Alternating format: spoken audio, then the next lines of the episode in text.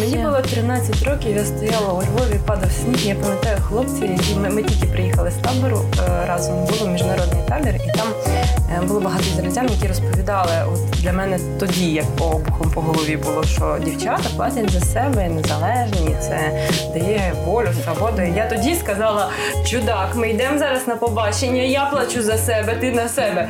І Вік таке на, на цьому. «Е, Добре, а морозиво я тобі можу купити. Я вже собі розумію, що Ну,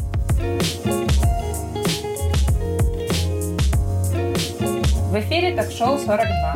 проект про те, як слухати, чути та думати. З вами Оля, Привіт, це я. Інеса Это я, привет. та я Аліса. Сегодня интересуемся, как нам всем будет житься через 30 лет, когда миром будут править роботы, имеют ли звезды право на политическую позицию и поможет ли порно в борьбе с экологической катастрофой. Готовы? А поможет? Ну, сейчас узнаем. Поехали.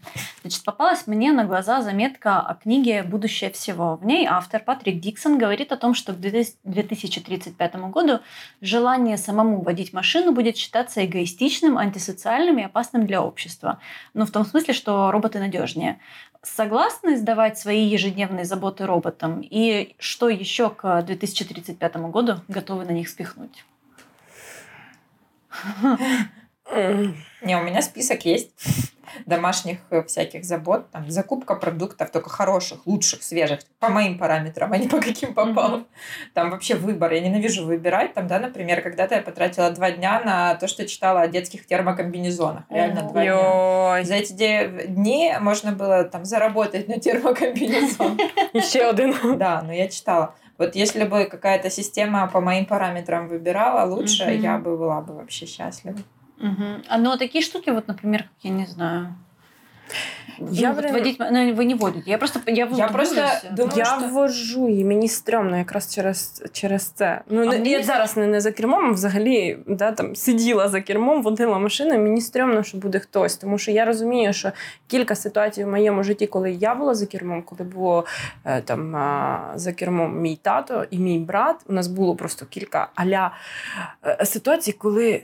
Тупо людське везіння, екстрена ситуація викрути. А якщо би був чіткий алгоритм і там як слідувати правилам, то ми б давно вже всі загинули. И Ну, все-таки, почитав хорошенько про автопилоты, я думаю, что это, это не проблема, которую стоит опасаться, потому что ситуаций гораздо меньше будет возникать с автопилотами, когда нужно выкручиваться на дороге, потому что, ну, там у них а, обзор на 360 градусов, а, как- не знаю, там система экстренного торможения и все остальное. Вот этот выбор, который мы с вами Мгм. обсуждали, да, выбор автопилота, как его убить, настолько мизерный процент, когда этот выбор придется делать автопилоту, что им там можно пренебречь фактически, потому что он э, многих аварий просто удастся избежать. Но у меня реально ощущение не от этого, что страшно или не страшно доверить. Мне не хочется отдавать. Вот что Мне не хочется контроль отдавать. Я, я- нет, я очень люблю машину. Я очень люблю сесть в машине, пристегнуться, ехать, слушать радио, быть наедине со своими мыслями. Мне не хочется, чтобы... Но мне нравится, мне нравится чувствовать поток, мне нравится, нравится крутить руль, например. Ну, то есть это что-то, что мне нравится.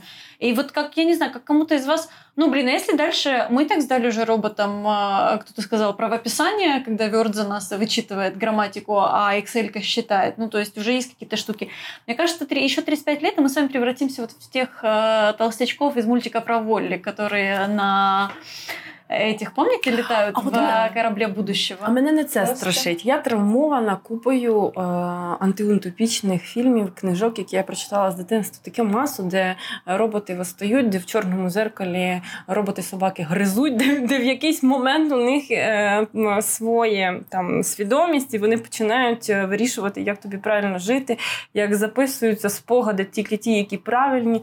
Ви вже знаєте, да, що тепер можна буде не окуляри носити, які записують твою дійсність, а будуть вживлювати в хрусталики, і можна отак от записувати своє життя. Ну, І в мене в якийсь момент таке: так, так, так, так, так. Треба, е, треба почекати, поки, поки Мгм. подивитися, як це буде. Ну, Мне кажется просто, что мы не готовы отказаться от каких-то штук. На самом деле довольно, агил- э, довольно э, эгоистично уже сейчас э, быть там владельцем автомобиля, да, потому Мгм. что э, типа собственный комфорт, ты Мгм. ставишь вперед, ну, как бы вперед э, там и пробок, и выбросы Мгм. в атмосферу и так далее. И можно пофантазировать, да, каким будет мир, когда условия станут такими, что мы не сможем собственный комфорт во всем ставить э, впереди там каких-то вещей. И там, например, будет искусственный интеллект считать, как нам оптимальнее добраться на работу, чтобы мы не использовали там ресурсы и экологические, и там еще какие-то пространственные. Например, тебя с соседом, которого ты не любишь, запихнут в одну машину, скажут, едьте вы в одном бизнес-центре работаете. Вы что, с ума сошли на отдельных машинах ехать? Нет, так для, я знаю, что для больших городов многих это, в принципе, же реальность. Ну, пока это не робот за рулем, но там машина роскошь, если ты один и делится.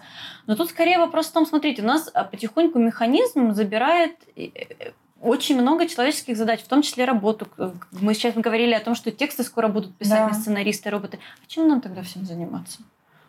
Мне кажется, в какой-то момент остатки людей соберут чемоданы и уйдут с планеты. Мне кажется, что все равно э, возникают новые профессии, просто э, они совсем не такие, какими... То есть водителей э, явно не будет, да, если будет автопилот, и не будет дальнобойщиков. Але будуть люди, які будуть обслуговувати ці механізми, міняти запчастини. і Да, я все. тебе это говорю, это, более это будут интеллектуальная первые работа. роботы, которые будут, потому что это самая простая механическая работа. Я дивлюсь на мультиварку, яка е, врятувала м, два роки мого життя. Але я вам хочу сказати, що я та людина, яка любить включити якийсь джазок, нарізати е, цибульку, підсмажити і по черзі додавати всі інгредієнти, в- всипати приправки. Коротше, це моя, моя симфонія на А в 30-40 хвилин. 2035-м ты, значит, стоишь, цибульку, а за твоей спиной люди из мегаполиса. Какая роскошь! Сметана, ну, цибульку нарежет. Ото йде там у тій мисці на всіх їж. А вот я сегодня читала статью про прогнозы реальные, прогнозы реальных ученых, они по просто фантастическую. Кстати, книжку. и очень многие прогнозы Диксона же оправдываются. Уже Он да, вообще да. известен тем, что он пересдает эту книжку. Ну-ну. Ну, например, э, такая история, как одежда, которая постоянно мониторит состояние здоровья и Мгм. выдает э, сигнал, если что-то в организме пошло не так. То есть, например, даже если не изобретется лекарство от рака, то одежда будет сигнализировать о том, что первая клеточка изменилась в организме. То есть Мгм. тогда, когда процесс вообще еще никуда не пошел. Или, например, унитаз, который сразу делает анализы. Каждый день. Тебе выкатить мою масонскую теорию или не надо? Що вони зберуть і потім перенаселення землі контролюють. так? Использовать против тебя. Слухайте, мені здається, що прогрес це дуже круто і, і це дуже класно. Мені би хотілося, знаєте, одною своєю е, тухісом своїм сісти на два стула. Я би хотіла і прогрес, і десь там, Цибульку якщо що,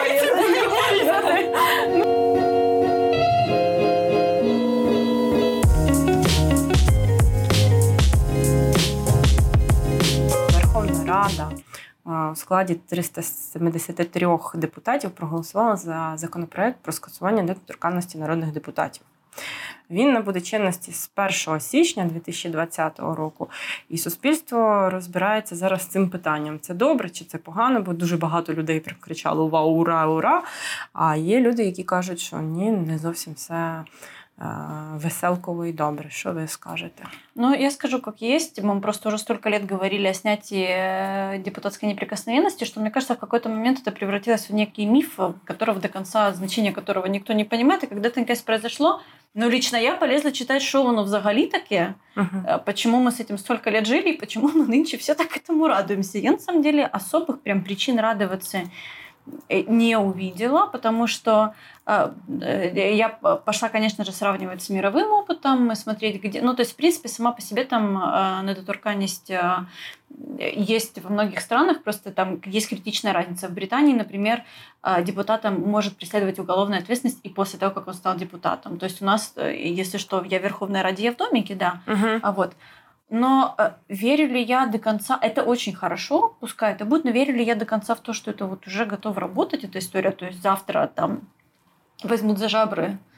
Но это Валя депутаты. возьмут просто кого нужно, потому Вот, что у да. нас судебная система все-таки далека очень от совершенства. И э, я тоже не совсем понимала, как это работает и для чего она, в принципе, нужна, кроме как я в домике. У нас просто в стране эта история много лет, да, считается, Да. что эта история я в домике, и она для этого и нужна. Да, а пойду в депутаты, не потому что- совсем понятно, как бы зачем, потому что зачем они в домике. Да. Мы же не в домике. Но я сегодня просто прочитала, пыталась разобраться в этой теме, в которой я очень слабо разбираюсь. Прочитала такую мысль о том, что неизвестно там, чем бы закончилась революция, например, 2004 года, если бы не было у нас депутатской неприкосновенности, потому что там все, кто э, там, пытался на тот момент побороть существующую систему, могли сразу оказаться по каким-либо причинам под следствием. Там. Ну, они бы не оказались под следствием, потому что круговая порука в Украине, в частности, то есть правосудие у нас плохо работает. А сама по себе история того, что э, есть у депутатов теперь ответственность уголовная, это неплохо мені кажеться. Я хочу сказати і підкреслити, що дійсно є така історія, коли не працює суд. Є Є прекрасний орган світовий, він називається Венеціанська комісія. Це люди, які сидять там в Венеції, я так думаю. Вже їм хорошо. Вже добре, не в період цвітіння води. І вони вирішують, е, цей законопроект він взагалі відповідає там європейським цінностям, чи він е, не чи не загрожує він демократії, чи він не загрожує демократії. І, зокрема, наше зняття недоторканності Венеціанська комісія е, називала. Занадто передчасною в той момент, коли у нас немає виведено судової системи, поза е, вплив е, органів влади, і е, корупційні схеми правоохоронних органів. Бо, як каже Оля, найбільшою загрозою всього цього є те, що в якийсь момент тобі можуть пришити діло просто так. Угу. І в 2014-му, 2004 була величезна загроза, і в якийсь момент це стало таким політичні помсти. А, ти був з того боку, то йди буде сидіти за те, що там курку вкрав, чи ще якісь речі. Ну, навісити можна все, що абсолютно все, що завгодно.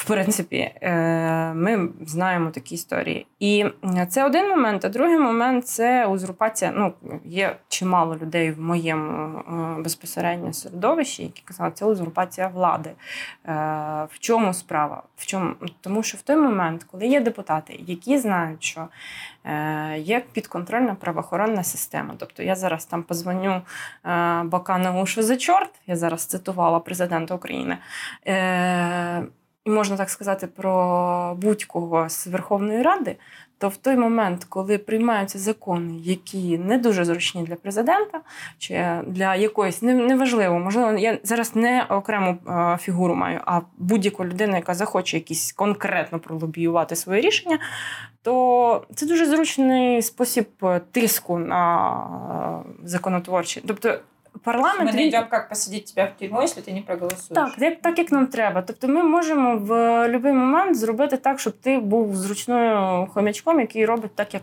треба. І е, в Українах, де вибудовані от е, ті незалежні сфери, це працює ідеально. А так ми маємо багато загроз, будемо дивитися, як все буде. Я очень за то, чтобы э, люди, которые представляют нас на законодательном уровне, э, чтобы они были в известной степени защищены, э, Просто щоб не було ощущення принци нищий. От, а є ж обмеження імунітету. Обмеження да. імунітету це коли ти відповідаєш за всі кримінальні штуки і за там, ну, типу, вбивство, воровство, ну, все, що в Британії, да. да. А все, що ти за прийняття політичних рішень, тебе засудити не можуть. Да. Да. Ну, бо в ну, Британии вот... я верю в суд. Ну вот, вот в Британии это и работает. У них есть иммунитет, который, ну то есть ты выйдешь за стены парламента, и тебя, грубо говоря, не угробят там камнем в голову. Ну, это могут сделать, ну, условно, да. Но при всем при этом, если ты предаешь страну, если ты, ты совершил преступление, ты такой же смертный. Тебя могут mm-hmm. переволочь за ноздри в суд.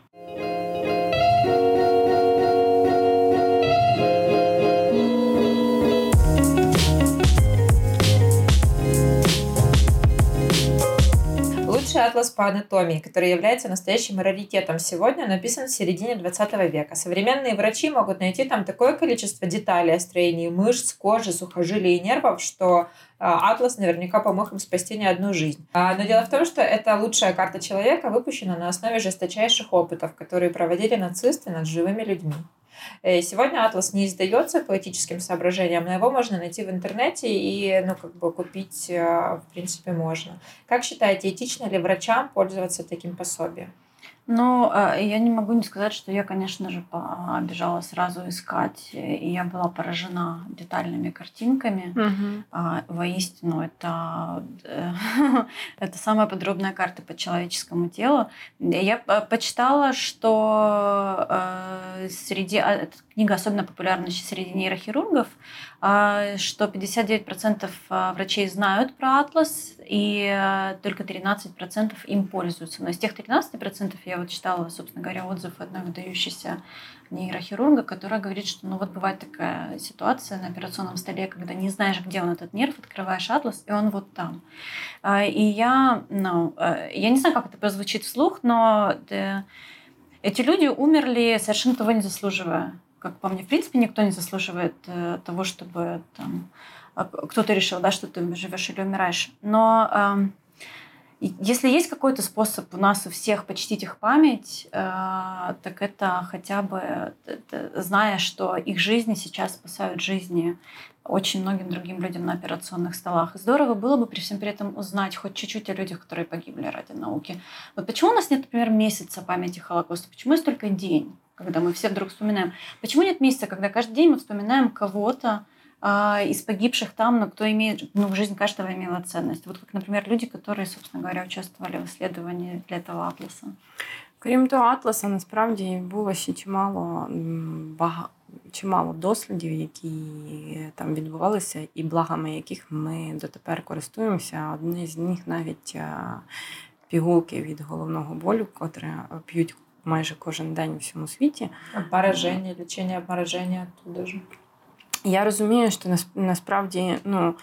Е, так як я живу в єврейській єврейській спільноті, там е, нема днів Холокосту, тому що ти не можеш говорити про когось. Е, практично в кожній сім'ї є хтось uh або якийсь, або ще щось. Ти ти завжди пов'язаний. Там, як кажуть, там є таке приказка про те, що там вкололи голкою одного, відчуває ще багато поколінь, тому що багато поколінь щезли. І я не знаю, можливо, ті люди, які там були, могли придумати якісь е, дивовижні речі. Я завжди думаю про втрачені світи і про те, що могло б могли б ті люди принести е, світу і нації, і все інше.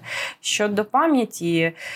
Е, Є таке страшне місце, е, як е, музей Яд Вашем. Страшне воно не тому, що воно страшне, воно прекрасне, тим, що воно е, називає людей, які загинули по іменам, і говорить про їх історії. Але страшне воно тим, що ти розумієш, як багато світу пішло і що відбулося. І дійсно, коли я для себе вирішувала там. Це круто, що є такий атлас, і ним він рятує життя в той момент, коли Хуської синагоги практично немає. Е, є тільки пусті, е, пусті зали. Е, то я подумала, що їм то вже все одно, а є люди, які дійсно врятуються. Ну і більше б не хотіла про це думати взагалі ніколи. Я б не хотіла приймати рішення такі. Мені здається, що ми і зараз маємо чимало місць у світі, зокрема і в нашій країні, де відбуваються якісь страшні речі. І, можливо, колись, через 50 років, люди будуть казати, це відбулося, це було погано, але за ним воно покликало щось прекрасне.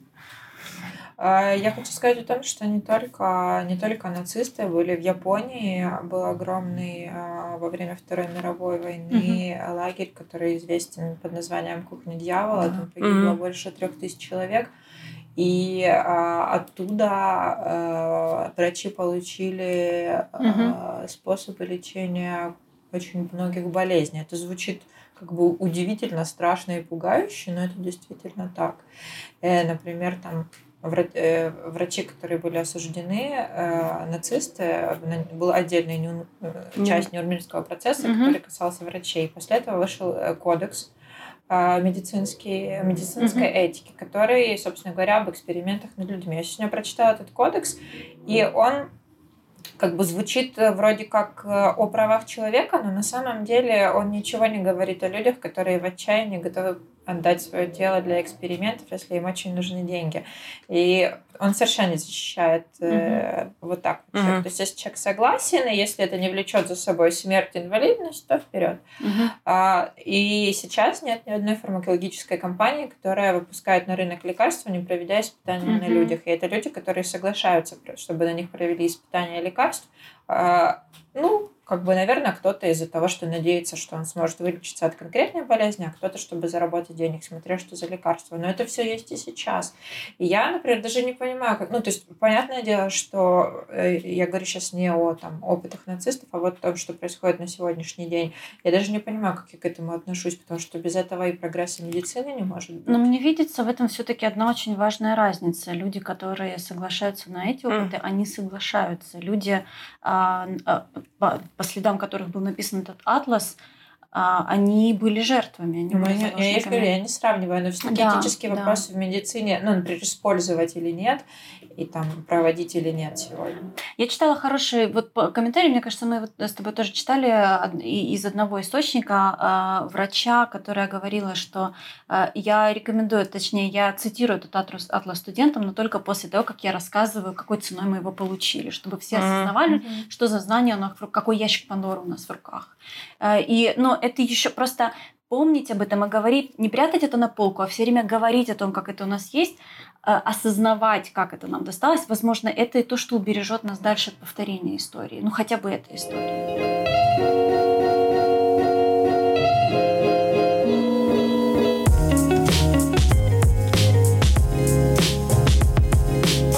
Новости то ли шоу-бизнеса, то ли не пойму. Певица Тейлор Свифт э, собирает шишки народного осуждения после церемонии MTV Video Music Awards. Она вышла за статуэткой как победительница в номинации «Видео года». Э, и вот вместо стандартных благодарностей серии «Спасибо маме, спасибо продюсеру, спасибо Богу» Тейлор призвала всех, кто оценил ее клип, подписать петицию за равные права ЛГБТ-сообщества. Это уже не, пер... не впервые, и она, и коллеги по цеху услышат в ответ, что звезды должны развлекать, и не нужно тянуть политику в зрелищные события. Вы тоже огорчаетесь, когда, включив развлекательный контент, получаете и порцию политики?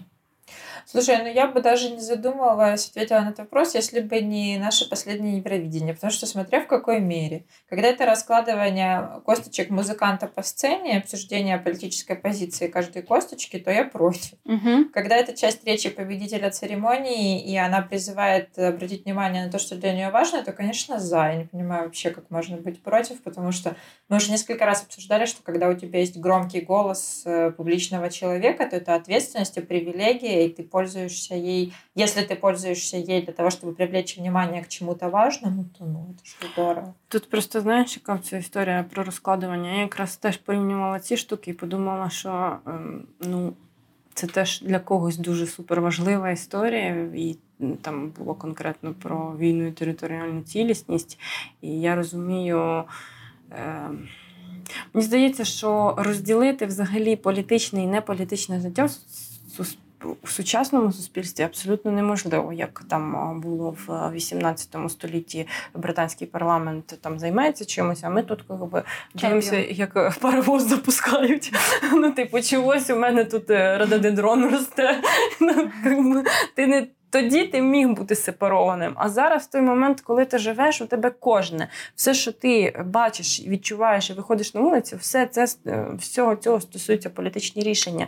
І вони різні, і обирати дуже дуже якісь свою позицію. Я розумію, що неможливо зустрітися з людиною, якої абсолютно такий ж е, набір там цінностей, як і в тебе, і поглядів, які в тебе. Тому. Це ок. Те, що Тейлор Свіфт використовує свою можливість сказати світу про свою позицію, ок, але те, що будуть люди, які в неї будуть кидати помідори, ну в той момент, коли ти. Так а за що? Ну, а... Люди є, які не підтримують.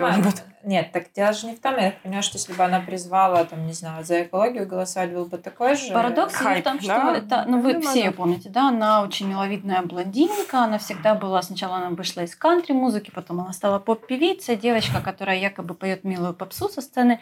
И вот, собственно говоря, от нее политические месседжи э, стали лететь, вот, по-моему, с э, их, э, парламе... их выборов в не президентских, а, скажите мне, парламент, парламент. А, вот, когда она со своей страницы в Инстаграме впервые написала о том, что, дорогие друзья, давайте-ка, потому что в Америке очень малая, низкая явка на выборы, давайте-ка все, это наш выбор, давайте-ка все мобилизуемся и пойдем и проголосуем, вспомним, что такое демократия.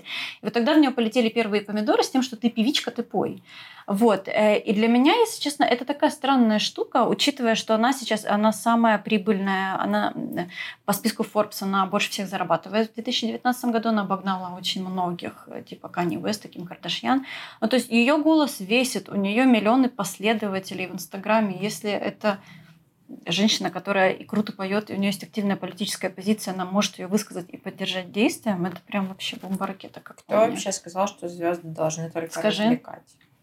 Но а, это скорее история того, что вот я сел возле телевизора, я хочу развлекаться. Помните, я не знаю, помните ли вы или нет, в Супербоуле пару лет назад Колин Каперник стал на колено во время исполнения национального гимна, а, и это вызвало очень много дискуссий. У них принято гимн стоя слушать. А, он чернокожий, он стал на колено в знак протеста против а, полицейского, полицейской бруталити, против угу. чернокожих. Это был его протест. И в него полетело тогда тоже грязное белье, серии «Я сел смотреть игру, а ты здесь выражаешь свою политическую позицию». Ну, то есть а что в таком случае популярные люди не имеют права на демократию, на, на право протеста, на свободу самовыражения? Вот это странно для меня. Но я пытаюсь представить ситуацию, когда мне бы хотелось, ну, типа, когда угу. это меня могло бы как-то ущемить. Мне тоже было неприятно во время Евровидения, но потому что действие было не от публичного человека, вот, да, а на публичного сторону, человека. Да. Это было распинание. Но если бы любой из артистов, стоя на сцене, сказал, это мой стейтмент, я сделал это, я считаю, что важно, тогда я бы сказала, это круто. Ну, тому що... Ну, я би там сказала, що там був один стейтмент проти іншого стейтмента. І один стейтмент у нас розкручувався, а інший ні. Но вопрос в инициативе. Инициатива от тебя исходит, потому что ты к этому готовился, или тебя прижали к стенке і заставили показати ініціативу? Мені здається, що у нас тут була, знаєш, яка історія? У нас була історія, взагалі, якщо так відсунутися і відпустити мої, наприклад, емоції угу. щодо там якось людей, то мені здається, що у нас просто ціннісні війни останній там рік, і люди просто в якийсь момент розуміють, що у них одні цінності, і вони вважали, що ці цінності поділяють більша частина країни. А виявляється, що у людей тут е, якби зовсім інші погляди. Здавалось би, в таких ситуаціях їх ніби як не може бути. А ось вони і це просто такі зіткнення в якийсь момент буде інакше. Що це ну, просто... еволюційний процес.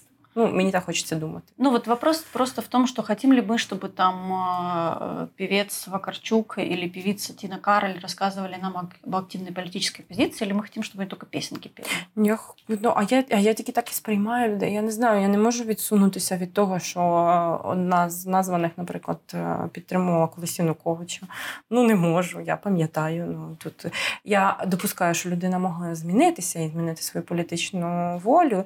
І мені, наприклад, набагато приємніші люди, які кажуть, що ось я тут підтримую це, і це мої цінності. І я навіть якщо мені суперечить, це означає, що у них є характер. Через якийсь час кажуть, що ми там переосмислили, змінили і все інше, а не просто нам. Я задурю вам мову, поки ви.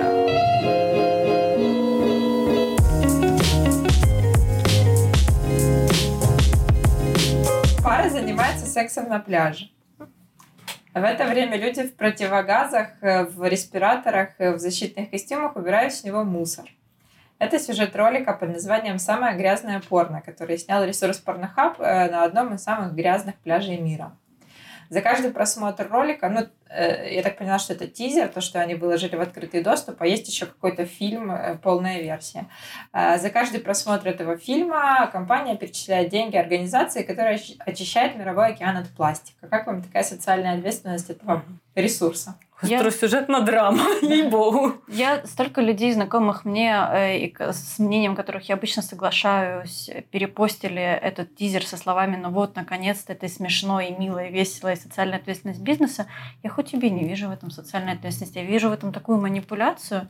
Я стараюсь сейчас не быть ханжой, я же не ханжа, вы меня знаете.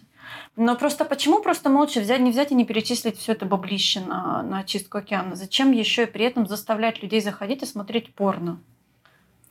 Ну, а вони там просто тільки сексом... Я ж тизер только смотрела. Там Есть всё полнометражный прикольно. Не, оно фильм. очень красиво снято, потому что там все как бы голые места прикрыты мусором. Ну, то есть на дальнем плане пара, на переднем пластиковая бутылка. А ніхто не збирається. Оно действительно, оно, оно снято смешно, оно, снято снято как-то смешно, вкусно, красиво. умно, реально. И в какой-то момент думаешь, очень крутой подход к бизнесу, пока не понимаешь, зачем это сделано. И сделано это, вот опять-таки, важно намерение, а не исполнение. Оно сделано не для того, чтобы очистить океан, оно сделано для того, чтобы принести трафик на сайт. Не, ну, на самом деле так делают э, Багато. все компании, да, которые не только... Ну, мое мнение не изменилось со времени пчел. Пчелы это прошлая инициатива, которую мы обсуждали. А А, Порнхаб Pornhub- взагалі зараз е, е, спеціалізується на екологічних темах. Це не перша і не друга. Да, У они них Они іще поймали є хайп, кілька. да. и с- и Ну, сильно то есть, там. э, если они как бы все равно не собираются закрываться и сворачивать порнобизнес, пускай перечисляют денег и побольше на пчел, на океаны и куда угодно. Мгм. Я от подумала, що знаєте, просто от людина, яка е, змушена працювати, бо вона заробляє там на сім'ю, на квартиру, на приватний садочок. І, але ну болить серце у, у людини за екологію. Ну болить, і він ну де йому ще піти і реалізувати? Ну сам позбирає пластик. А так приходить такий на літочку, пацани. Ну коротше, я придумав, давайте ми от цих парочку замутимо і пластик викидаємо. Не, ну я на самом деле думаю, что у них э, в компании эта идея э, возникла как бы неспроста, и наверняка в глазах э, многих людей это некоторая, как сказать, очистка кармы. Я в это так не верю. А я верю. Это такой bullshit. А я вірю, тому що я працювала Я на телебаченні, де люди абсолютно свято вірили, що вони змінюють життя людей. Порно – это не менять мир людей. Порно – это бизнес. Это самый, вот в этом смысле, это... Є Самий одинокі неприкритий серця, які бізнес. можуть хоч таким чином Я знайти. понимаю, что вы замужем, и не знаете, сколько збочинцев входит, которые... Люди Слухай, так ти все живут... розкажеш? Люди так все живут в мобильных телефонах, люди общаются по минимуму. И когда меня целует мужчина, я могу сказать, общается он с нормальными людьми или он тащится по портхабу постоянно. Потому Як что це ти розумієш? ощущение того, что ты живая девочка, а не надувная кукла, вот это сразу моментально чувствуется. И меня это бесит. Ну, э, вот реально, э, мне кажется, в этом смысле все-таки жуткая ханжа, но я категорически против промо-порно, особенно когда еще и ценности подменяются в эту серию. Пойди посмотри порнофильм, заодно спаси природу. Просто потому, что я уже не буду сейчас вникать в дебри этого жуткого бизнеса, это какой процент несовершеннолетних девочек там задействован. Мене в є принципі, для вас як це е, травматично. наступний цей тема. Ну, Я знаєте про що думаю? Ні, не Е. Вам на Ютубі не включають цю рекламку Купи браслетик. е, у меня платная спасеш подписка, у океан»? меня вообще нет рекламы на Ютубе. Ну, то ти не знаєш багато. У мене просто Ютуб вичислив, що є, е, є дві слабкості: екологія, судячи з того, що вони думають про мене. е, Екологія і книжки. І мені рекламують або новинки книг, або екологічні ініціативи Купи браслетик, каже така а, якась прекрасна австралійка, і ти рятуєш. Фороушен, я знаю, в океан. инстаграмчике меня вы- Ну, выпрыгивает. типу, да. я, а я думаю в той момент, як я тим, що я куплю щось. Пластиковый браслет. Якусь фігню. Да. Ну, типу, чим я допоможу? Може, допоможу тим, що я піду постою під е, КМДА, щоб нам на баки нарешті попали.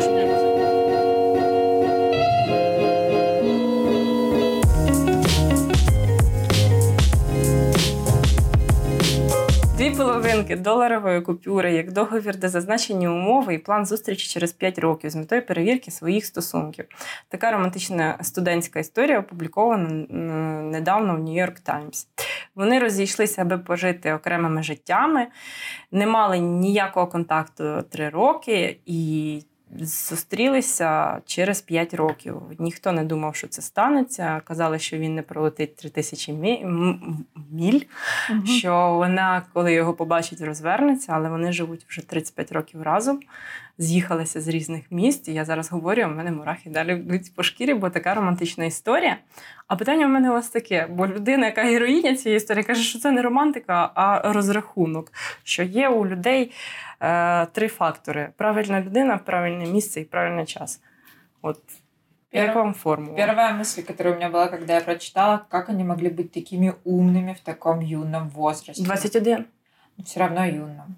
Ну, то есть в возрасте, когда ты не думаешь толком головой, а как бы, ну, как бы, не знаю, по крайней мере, я по себе, наверное, сужу, а ты просто как бы принимаешь решение вот так вот, сегодня вот я хочу так или вот так, они реально, у них хватило мозгов подумать о том, что, возможно, это мимолетно и не то, и им не стоит там заворачивать свои карьеры жизни ради этого. Поэтому, да, наверное, это не совсем романтика, а правильный очень расчет, но расчет как бы это не всегда плохо, это не всегда там э, финансовый какой-то бумажку предполагает. Это просто правильный жизненный расчет, мне кажется. Я поймала себя на мысли, мне кажется, это дико романтично. Мне просто кажется, что романтика, она же, у нее нет какого-то стандартного определения, угу. так или иначе. Но если мы все испытали очень похожую эмоцию, то ну, это стопроцентная романтика просто вот в таком исполнении. Мне другое удивительно, как они все эти годы, пока не договорились жить нарезно, как они не мониторили друг друга нигде. Сейчас же соцсети занимают просто 95% времени. Ну, так 35 вот лет уже вместе живут, тогда еще не занимались. А, кстати, да, я бы... Да. Вот, мозг современного человека. Да. Вот тогда мне интересно, а как вона бы пис... прокатила в А вона сейчас? писала в тому, що на той момент не дуже було, але в якийсь, ну, просто не було можливості, але вона все одно моніторила, вона питала в спільних знайомих, вона питала, хто там там у нього. Там, Конечно. Він... Тут в Тиндере налайкиваешь кого-то, у кого только имя и э, возраст, и через три секунды, если ты женщина, ты находишь его во всех соцсетях и спрашиваете, как, по что надо проверить. Ну, я всіх завжди моніторю. Мені цікаві люди. Мне иногда кажется, вот, может быть, э, ну, как бы, я никогда не сожалею о прошлом, но мне иногда кажется, там, вспоминая... Э, Якісь відносини? А, да, вот интересно, может быть, как-то все иначе бы сложилось, если бы мы были достаточно умными, чтобы вот так договориться. С другой стороны... Ну, мені здається, що відносини, які були, вони були в той момент і виникли в той момент. бо Саме тому, що я була тоді такою людиною, що зараз зустрінь ту uh-huh. людину, що ми би, може, навіть і не сіли разом за стіл, бо у нас ну, ничего спільного багато uh-huh. в чому. Ну вот, видимо, Оля права. Это вот действительно правильный вопрос, как они были такими умными уже тогда. Но с другой стороны, то, что они, а, то, что они через пять лет или через сколько, три года встретились и остались вместе, это же тоже история, которая могла... Ну, то есть они могли не остаться вместе после пяти uh-huh. лет, да. но они могли сразу остаться вместе и прожить счастливую жизнь, потому что они бы шли вместе все эти пять лет, вместе развивались, и у них бы одинаковые ценности какие-то появились, потому что они же появляются в юном возрасте, эти ценности, они не с детства идут. И они бы вместе их как-то приобрели. Mm-mm. М-м. Мне кажется, да. А есть очень много примеров пар, которые вроде совпадают, но именно тайминг плохой. Вот время, когда вы находитесь в разных эмоциональных состояниях, и вы можете быть друг другу идеальной половинкой, но время не то, у одного одни желания, у другого, другого другие. И если не спланировать заранее, дать друг другу время на развитие, то вот оно все вылетает в трубу. И потом 85 сидишь в кресле качалки и думаешь, вот... А він міг, да? Мог, да, но интересно, почему не получилось. Тайминг, реально, вот это время. Ти знаєш, мені я, я зараз думаю, що я би, якщо зустріла коханого на кілька років раніше, ми б, напевно, парою не були. Якби мені це не боліло зараз, і хотілося б думати, що там на небесах.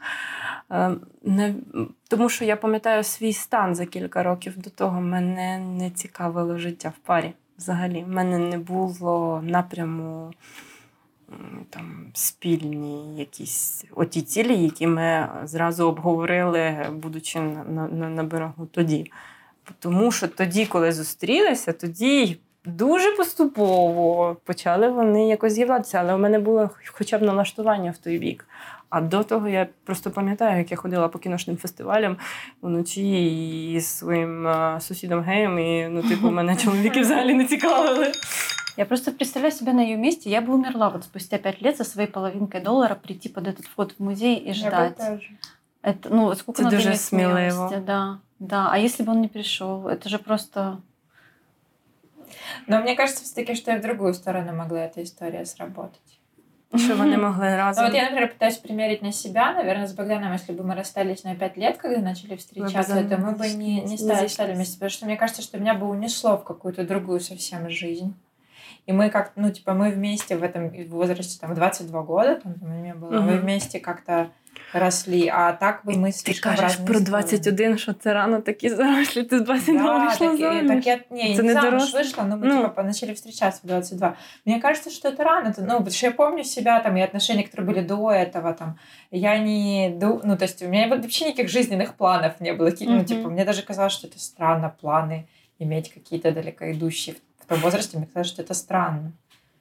Поэтому мне кажется, что это и в другую сторону может сработать. Ну, из серии, что вы остаетесь вместе, и вы как-то двигаетесь вместе, а так вас разносит на разные какие-то берега, и, и все. Ну, не, может быть, я сейчас говорю о своем опыте, но на самом деле а, это просто разные э, задачки. Ты сейчас задаешь разные ну, условия ну, задачек, потому что ты можешь быть рядом с человеком, который тебе абсолютно во всем подходит, дополнять друг друга. Например, у него приоритет семья, сейчас у тебя работа. И как бы вы ни договаривались, скорее всего, это вылетит в трубу. А вот разорвать бумажечку и встретиться через пять лет...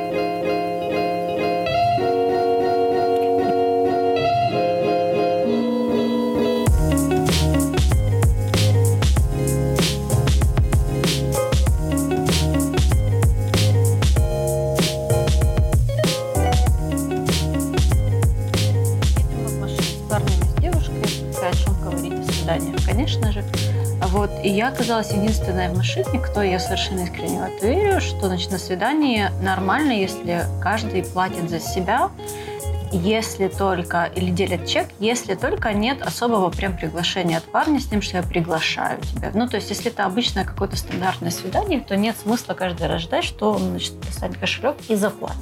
Это моя святая уверенность в этом, и так всегда я как бы хожу на свидание, я, правда, редко хожу с украинцами на свидание. Но в машине мне была выдвинута претензия, значит, от мужчины, что мужчины добытчики и платить за свидание это единственное, когда они считают себя прям состоявшимися.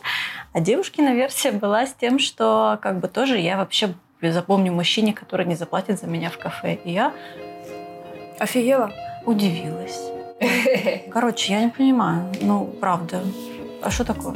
Ну, слушай, у нас еще совсем недавно, в принципе, вот как девушка сказала, это считалось, типа, я помню, в школе, там, когда мы uh-huh. или в университете обсуждали свидание, то абсолютно нормой считалось, когда платит мужчина, это вообще не обсуждалось, даже не было такого варианта на пополам, в смысле на пополам.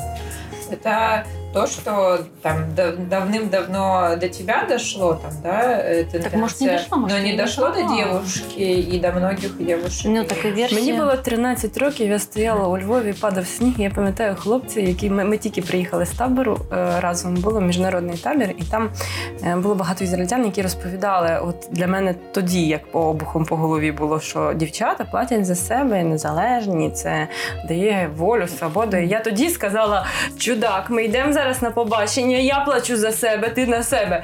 І вік таке на, на цьому. Добре, а морозиво я тобі можу купити? Да, ну розумієш. Ну, или мы ходили на свидание, там, да, и э, там он поднимает чек в одном, а, там а, кафешки в одном, мы идем дальше. Ну, я говорю, ну, тогда следующее нам мне говорит, окей, вообще не вопрос, это супер комфортно. Вот. А еще история, типа, от девушки машине с тем, что если я говорю, у него нет денег, ну, говорит, тогда мы остаемся дома. Я говорю, в смысле? А зачем страдать? Я, я реально не понимаю этого всего. Ну, то есть, во-первых, да, мало того, что за мой счет мужчина самореализуется тем, что он добытчик, и он смог заплатить за мой кофе.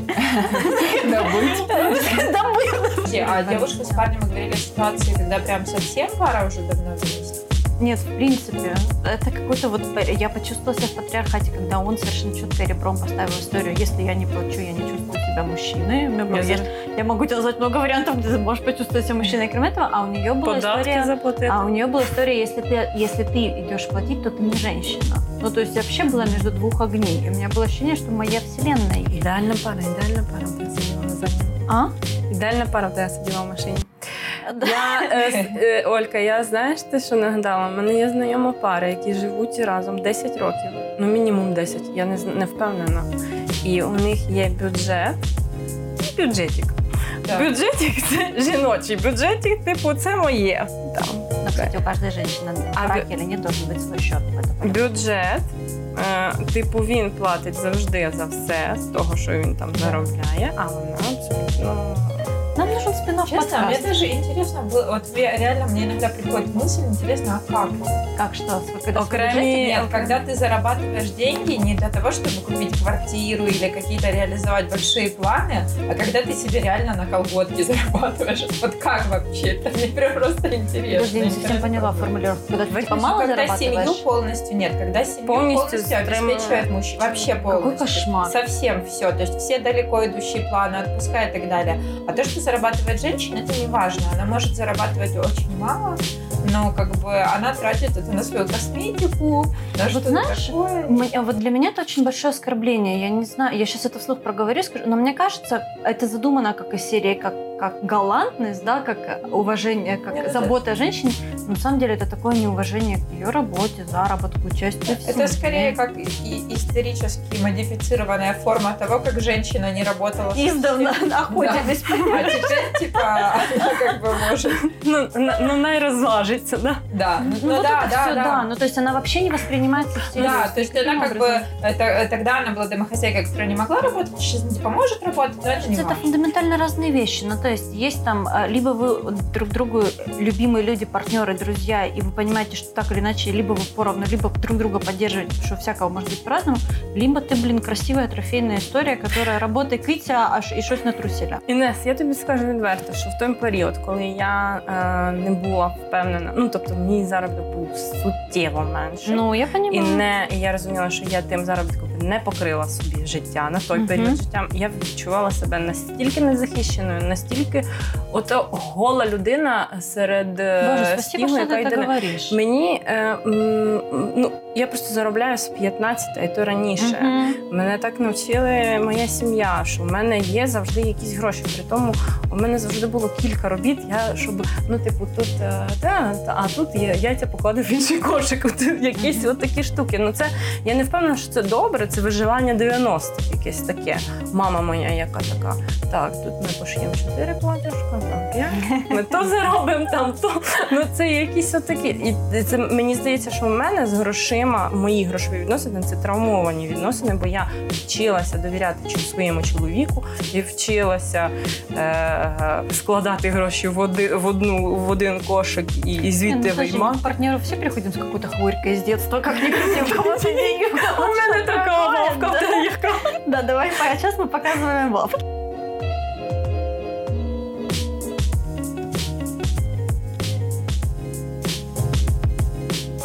На этом пока все. Через неделю обсудим новые темы. Давайте слухати та чути одне одного. До свидания. Пока. Бувайте!